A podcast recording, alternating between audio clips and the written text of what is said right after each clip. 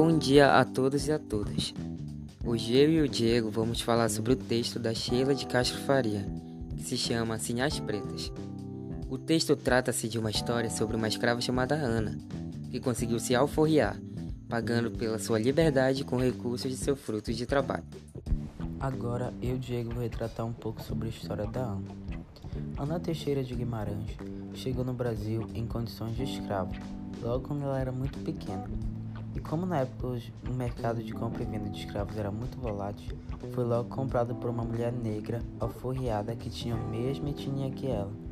Com o passar do tempo, a Ana foi seguindo os passos de sua dona, e assim como ela conseguiu se alforriar, pagando com recursos de seu próprio fruto de trabalho e indústria, Ana se tornou muito rica e ela teve direito a ter inventário, o próprio testamento e até deixou herança. Ela tinha patrimônio que iam de sobrados avaliados a 310 mil reais, além de imóveis e comércio, sem contar sua vasta coleção de joias e outros materiais extremamente valiosos.